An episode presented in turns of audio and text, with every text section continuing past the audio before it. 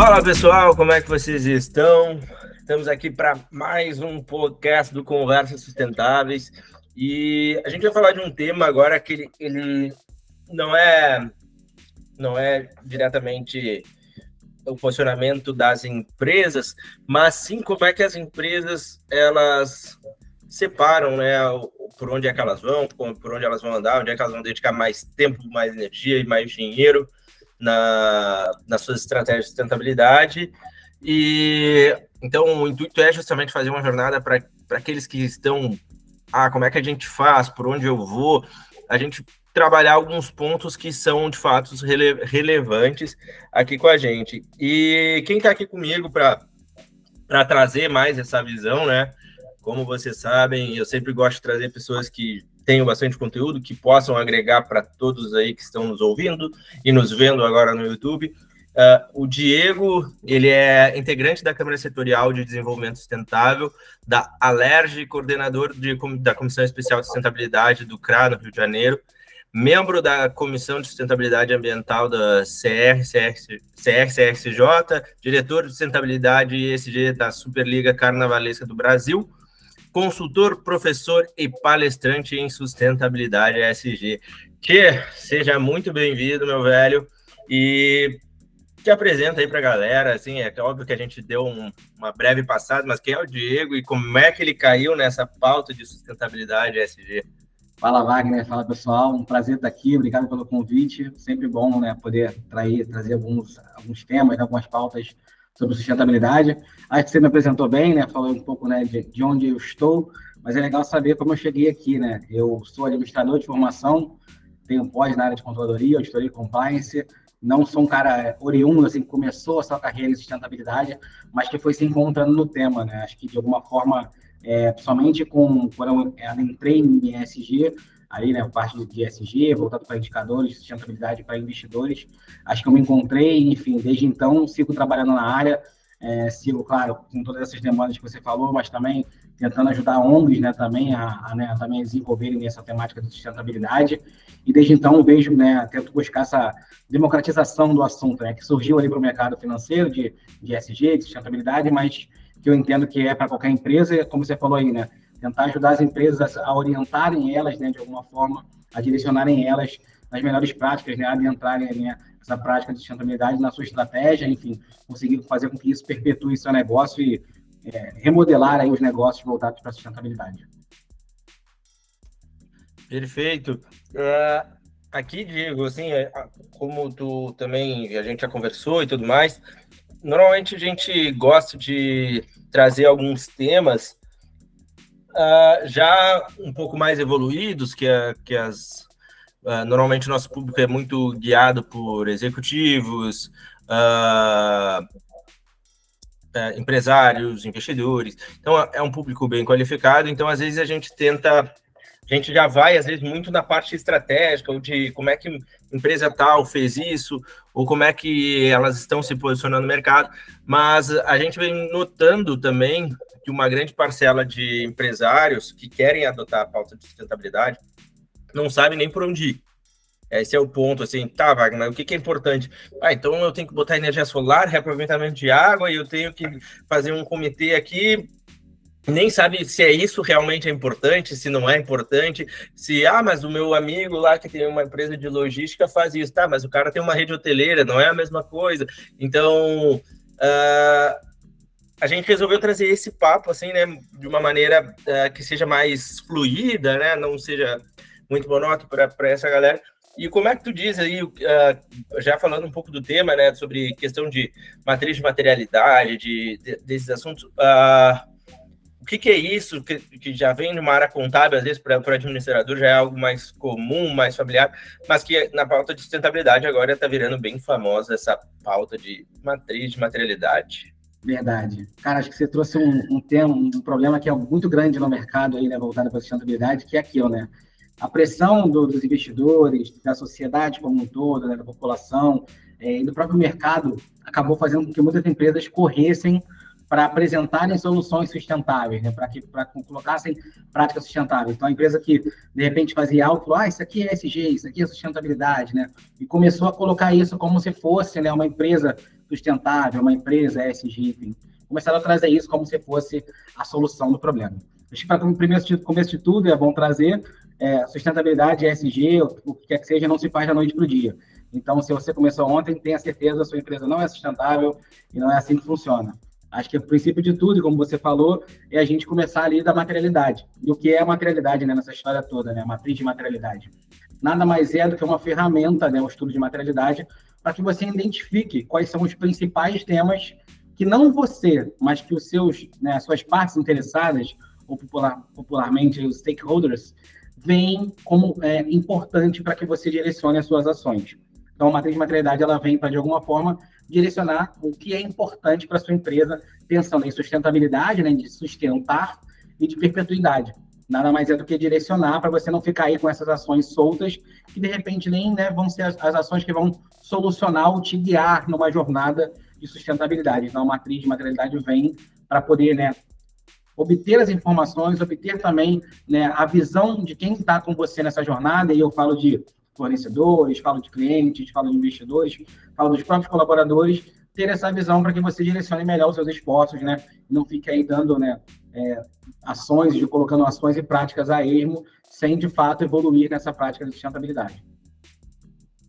Maravilha, cara. Uh, às vezes, assim, tu também, no teu dia a dia, deve lidar com bastante pessoas, a gente dentro do, do ecossistema do Conversas Tentáveis, a gente acaba falando com empreendedores de todos os portes, uh, mais focado em médio e grande, agora estamos começando com startups e pequenos, e a gente vem percebendo que isso é uma dor assim que se uh, de todos os mercados basicamente, né? Uh, até de grandes empresas, sim, grandes eu digo que já têm um bom faturamento, ainda estão assim reconhecendo esse mercado. Tem essa, obviamente, quem já tomou a dianteira, as empresas que estão no nível mais maduro, mas que são a minoria. É importante trazer isso, que são a minoria. E só que como vai virar mandatório isso, vai virar uma série de conformidades, seja para crédito, seja para ações tradicionais, negociar com o mercado internacional. Uh, uh, o pessoal pensa assim, tá, beleza, Wagner, porque ali dentro a gente faz um, um, diagnóstico, que esse diagnóstico ele traz uma visão, né, de qual estágio está aquela empresa. Ele é um diagnóstico simples, né, daria para fazer mais denso, mas ele a ideia é pelo menos identificar o perfil da empresa com 44 perguntas e a gente vê ali de onde está. E assim, ó, quase 100% das empresas tem ali fazer a matriz de materialidade, porque além de sair o diagnóstico, a gente sai os pontos que deveriam ser trabalhados, né? E então sai a matriz de materialidade. E o ponto é, como é que se implementa, como é que trabalha essa materialidade? Uh, beleza, identifiquei, vamos lá, a gente vai ter que fazer isso. Qual é o passo 2? Bom, vamos lá. É, vamos considerar aqui, né, que foi feita essa matriz de materialidade, que foi feito esse estudo, né, de alguma forma, que você já obteve dos seus investidores ali, dos seus parceiros, dos seus clientes, fornecedores, os principais, os principais dados primeiro ponto é voltar numa coisa que você até falou, que eu sempre de trazer também, que é assim, quem cuida de tudo, não cuida de nada. Então, não adianta você vir lá, sei lá, ah, eu tive 10 pontos que foram apontados é, pela, pelos meus né, parceiros, pelas, pelas partes interessadas, eu preciso ter atenção. Se você só tem é, possibilidade de cuidar de cinco, de três, faça isso. Acho que o mais importante é você fazer é, com, com certeza, com assertividade que é possível do que você tentar cuidar do todo e acabar não cuidando de nada. Senão você acaba lá na frente escorregando, e aí, né, o famoso termo de mercado, greenwashing, né, onde você acha que vai tentar fazer um pouquinho de tudo, vai acabar não fazendo nada, em algum momento isso vai acabar ficando claro que você não é, está evoluindo nesse tema. Então, acho que o principal de tudo, para começar, é, é, entenda o seu tamanho de empresa, né, sendo pequena, média ou grande empresa, entenda o seu tamanho entenda o tamanho da sua área, entenda, entenda como você vai conseguir abraçar esse, esses temas e aí sim defina quantos temas você vai, né, como você vai cuidar, você vai agir e criar. Próximo passo, quer, quer falar, Wagner? Quero, quero, quero trazer um ponto que é, vamos lá, eu, eu vou fazer o papel aqui do, do cliente, né, do, do, do empresário lá que quer fazer o que, como é que ele defende quais são as de, uh, define o que, que, são as partes interessadas dele, assim, uh, se é o cliente, se é o fornecedor, como é que ele, ele identifica esses, esses, esses pontos para quem tá, porque assim, essa palavra, por exemplo, stakeholders, ela também ela é ainda no e aí a, a, as partes interessadas, querendo ou não, é uma tradução que a gente está trazendo aqui no Brasil, tentando botar mais, mas também ainda está começando. Sim, sim. seriam as partes interessadas de uma empresa? Bom, vamos lá. É, eu acho que todas essas partes que eu citei são partes interessadas: fornecedores, clientes, investidores, a própria sociedade, né, o consumidor do seu produto ou serviço, né, colaborador, os colaboradores, todos são. O que acontece, Wagner, que é muito comum, é que assim não dá para você é, entrevistar, vamos botar assim, todo mundo. Você precisa entender assim qual é o grau de relação. Por exemplo, sei lá, você tem 100 fornecedores. Quais são os fornecedores que você tem mais relação? Sabe qual é, de repente, sua matéria-prima, o seu serviço principal e qual é o fornecedor desse serviço? Então, assim, entender também que você vai precisar priorizar alguns que têm maior relação e maior interação com você e que não necessariamente você vai conseguir abranger né, todos esses né, todos de todas as partes interessadas. Não vai dar para conversar com todos os clientes, todos os fornecedores, todos os investidores, né, fazer ali um filtro de fato de qual é a maior relação, seja de investimento, seja de relação, de interação, porque às vezes você também precisa ter essa leitura. Você tem 100 fornecedores, deve ter 10 ou 20 que você tem uma relação ali muito pontual. E não é uma pessoa que vai conhecer o seu negócio a ponto de conseguir te orientar nesse direcionamento. Então, é entender também quais são os que estão mais ali no seu dia a dia, tem uma relação mais próxima e que tem né, uma conexão maior, que vai conhecer mais do teu negócio e vai contribuir mais para uma materialidade mais assertiva e alinhada né, ao direcionamento do seu negócio. Maravilha. Uh, um, uh, isso é um ponto legal de trazer, né? É, quando a gente fala disso, é necessário para a empresa, ou vamos trabalhar o Wagner aqui, né? Então, que eu sou o papel do empresário. É necessário ter um consultor ou eu consigo fazer por conta própria? E quem na minha empresa eu deveria designar para começar a fazer isso? Porque tem muito disso, beleza, eu acho que eu posso, mas tem alguém na empresa que, pô, a gente nunca olhou para sustentabilidade. Quem a gente vai definir que vai falar de sustentabilidade aqui? É qualidade, é, sei lá, a parte financeira? Como é que é, começa esse processo? Bom, vamos lá. Eu sempre recomendo é, buscar alguém que já tenha conhecimento no mercado, porque eu acho que ele vai te dar um direcionamento. Normalmente as empresas têm pouco tempo, né, Wagner? Assim, né, ninguém tem muito tempo para ficar ali né, treinando uma pessoa para que ela né, comece a praticar e colocar isso. Além de tudo, você pode correr o risco de, né, de não ter uma, uma matriz de materialidade, que é o que vai guiar o teu negócio, vai ser o direcionador das suas ações estão alinhadas. Então, recomendo que se busque alguém que tenha esse conhecimento. E aí, falando é, do outro lado, assim, ah, não tenho dinheiro para investir, quem buscar é o seguinte, sustentabilidade, ela perpassa por todas as áreas. Não existe sustentabilidade como área, existe como tema. Esse tema precisa estar em todas as áreas. Hoje, eu acho que a área que tem mais acesso, né, em termos de contato é, com, com, as outras áreas, é RH, é people, né, como queiram chamar. Mas eu volto a falar, não recomendo que seja essa pessoa que vai conduzir um processo de materialidade. Talvez ela seja a pessoa que vai buscar essa interação com os outros, né, com os outros pares, com os outros, né, com as outras, as outras colaboradores mas eu não acho que seja ela mais indicada. Existem empresas que têm áreas mais evoluídas de, de RI, né, relação com investidores também, que também é uma área que também pode evoluir nisso, mas eu recomendo sempre que se busque alguém é, que já tenha esse conhecimento, porque é isso, a matriz de materialidade é o ponto base né, do, do teu processo de sustentabilidade. Se ela sai errada ou se ela não sai tão alinhada né, ao teu negócio, muito provavelmente você vai conduzir ações que vão te gastar tempo, investimento e sem te direcionar de fato para um caminho sustentável. Perfeito. O... Quando, na, na, na tua visão, agora querendo um pouco mais da tua visão,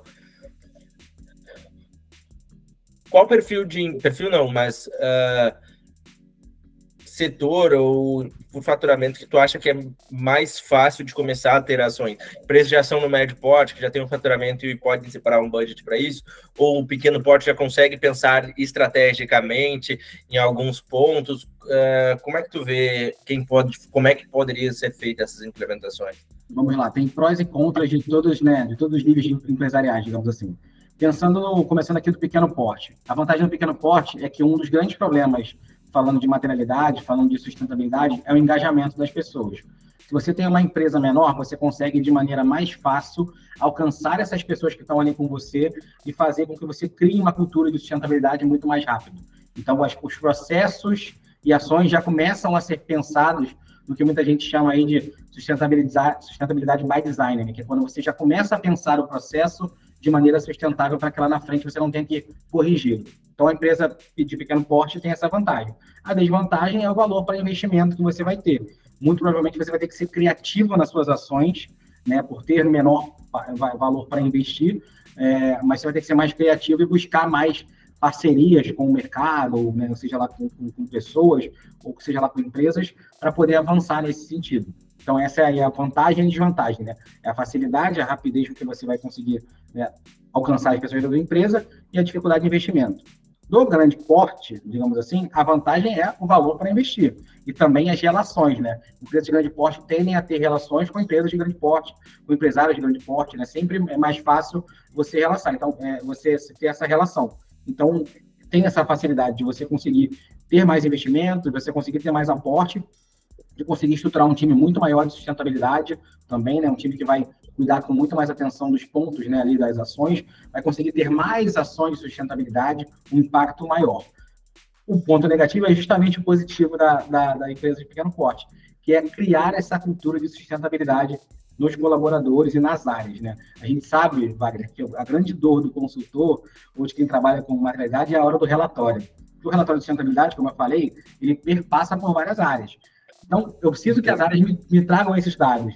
E aí chega esse momento né, crucial em que o, né, a área de sustentabilidade ESG é tida ali como né, o, o bicho-papão da história, né? Tipo, cara, é. esse cara não tá nem de olho, tá pedindo um monte de informação, tem um monte de coisa para entregar. É. Sai de perto de mim, não quero nem ver você. Então, acho que esse é o grande, né, a grande parte ruim, assim, né? O grande ponto fraco das empresas de grande porte é trazer essa cultura de sustentabilidade, fazer com que né, todas as áreas entendam a importância delas para que essa cultura de sustentabilidade perpasse e alcance aí, né, para além da sua empresa, também essas, né, os stakeholders aí, as partes interessadas nesse processo. Perfeito, cara. Uh, o Diego, sim, se tu fosse elencar uh, um passo a passo dessa implementação, como é que tu elencaria, elencaria faria essa, é exatamente isso, iria elencar a, a, a uma empresa para implementar, o cara vai para onde, para qual é o primeiro passo, daí como é que ele vai fazendo o próximo? Bom, vamos lá. É, eu acho que a gente falou de alguns primeiros passos, né? Que é, de fato, entender quem são essas, partes interessadas, né? Conseguir mapear ali os teus, né, os teus, teus parceiros, né? Os teus, tuas partes que se relacionam ali. E aí também fazer esse filtro, né, Wagner? É importante, assim, de entender quem realmente conhece o teu negócio, quem está com você ali, quem tem mais essa, essa interação, para que essa matriz, né, esse estudo de materialidade saia mais relacionado, de fato, com o seu negócio. É, você tem que identificar os temas que você vai tratar também. É legal você fazer cercar, porque assim, se você deixa muito aberto, você tende a ter, sei lá, vamos supor que você tenha é, 10 partes é, mapeadas nesse processo. Você tem, se você deixar aberto, você pode ter até 100 temas diferentes. É legal você trazer, sei lá, se você de repente vai ficar com 5, com 10, trazer 20, algo nesse sentido, 15, né? mapear temas, ser mais, né, né fechar mais ali para que sejam mais respostas mais objetivas e não seja algo tão qualitativo, senão você vai ter esse trabalho depois de fazer um filtro, porque de repente a pessoa falou a mesma coisa, mas com palavras diferentes. Então, filtra ali, né, define os temas direitinho para poder fazer esse estudo. Definido isso, eu acho que é você ali selecionar essa amostragem. Tem muita coisa que vai vir ali que você vai entender que, cara, de repente a pessoa não entendeu bem o que eu pedi, não veio tão relacionado. Fazer esse filtro ali de alguma forma e engajar essas pessoas nesse processo. De repente fazer né, uma nova entrevista. Cara, vi que você respondeu isso pô, faz sentido aqui mesmo, é, você entendeu direitinho. Então, assim, esse é o, é o ponto básico. Feito o estudo, o estudo está pronto, beleza, legal, vamos para vamos outra parte aí, vamos, né, vamos implementar isso. Analisei as respostas, tudo direitinho. Você vai ter que começar a entender é, qual, cada ponto que foi levantado ali, identificar os temas, entender esses temas e ver quais são as ações que você já faz relacionadas a esse tema. Você falou aí no começo né, desse nosso papo, é que muita gente às vezes já faz a ação e não sabe né, como, como medir ou não consegue né, ter um indicador para isso. Muitas empresas já fazem isso, tá, assim, somente empresas que já estão voltadas, é, alinhadas a questões ambientais sociais, né, de governança, já tem algo pronto, mas às vezes não mensuram. Então você vai precisar entender assim, é, qual é o tema, o que, que eu já faço e qual é a área que de repente já cuida desse tema. Porque é muito mais fácil você direcionar isso para né, você ter essas, essas partes e até engajá-las nesse sentido né, de ter esse estudo de materialidade. Daí para frente é criar os planos de ação para isso. Né? Então, assim, não tenho tema, não, nunca cuidei disso, cara, identificar, criar o plano de ação para poder ter né, algo estruturado a longo prazo e começar a colocar em prática, identificar quem são as pessoas que vão precisar ser envolvidas nisso, né? É, para poder colocar e tocar de fato essa, essa matriz para né, que ela seja mesmo o direcionador dos seus negócios, dos seus processos ali, falando em sustentabilidade. Tentei ser bem rápido, assim, bem conciso, mas acho Não, que tem uma linha bem, bem tranquila aí. Perfeito. Eu acho que é, é justamente isso, né? A gente, uh, a gente precisava trazer também esse ponto, essa, essa visão sobre uma sobre a matriz de uma maneira geral, porque todas as empresas que estão começando a jornada, não adianta elas quererem começar com ações sem entender o que, que é o, o seu ponto, até porque depois, seja ela que vá captar dinheiro no mercado, seja conversar com outros parceiros, isso tudo vai contar. Vai, ah, que nem tu disse, uh, de onde é que tirou os KPIs, quais são as informações.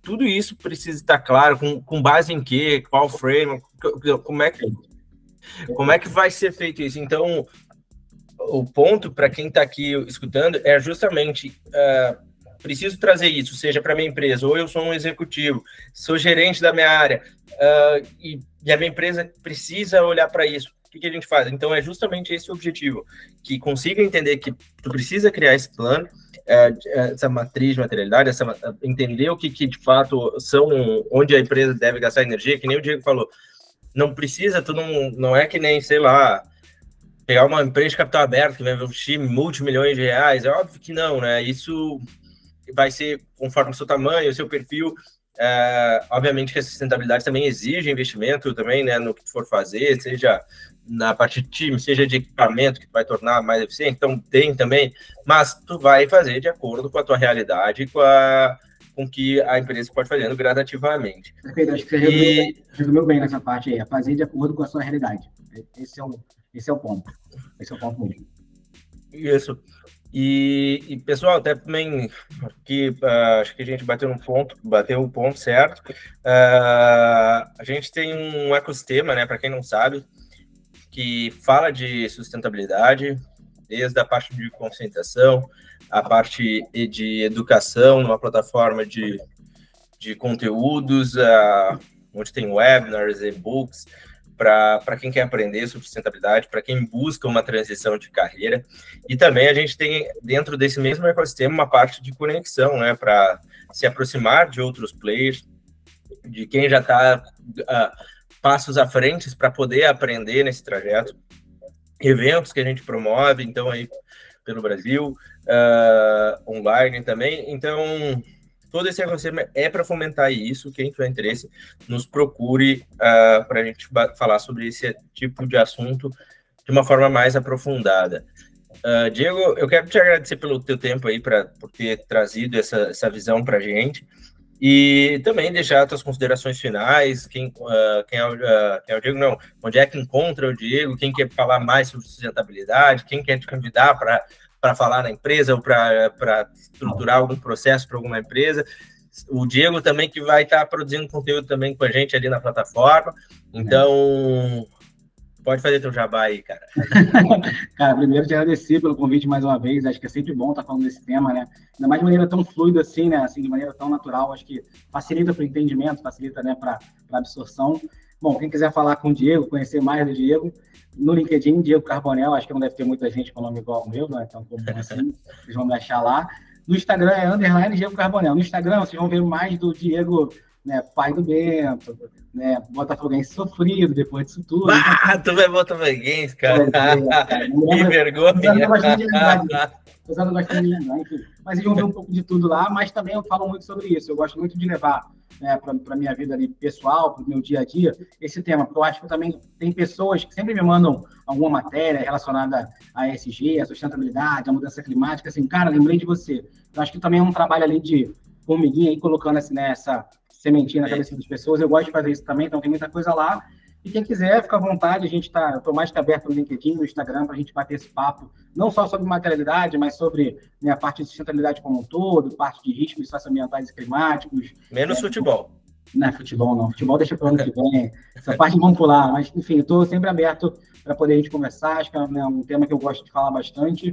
É, como o Wagner falou, vou trazer mais alguns conteúdos aí para a plataforma também. Então, acho que a gente vai se ver aí e pretendo também conversar com todos vocês muitas vezes até lá. Perfeito. Pessoal, também, quem quiser, como o Diego falou, nós estamos no LinkedIn como Conversas Sustentáveis, Instagram, Conversas Sustentáveis, tudo Conversas Sustentáveis para não ter erro e não confundir a cabeça das pessoas.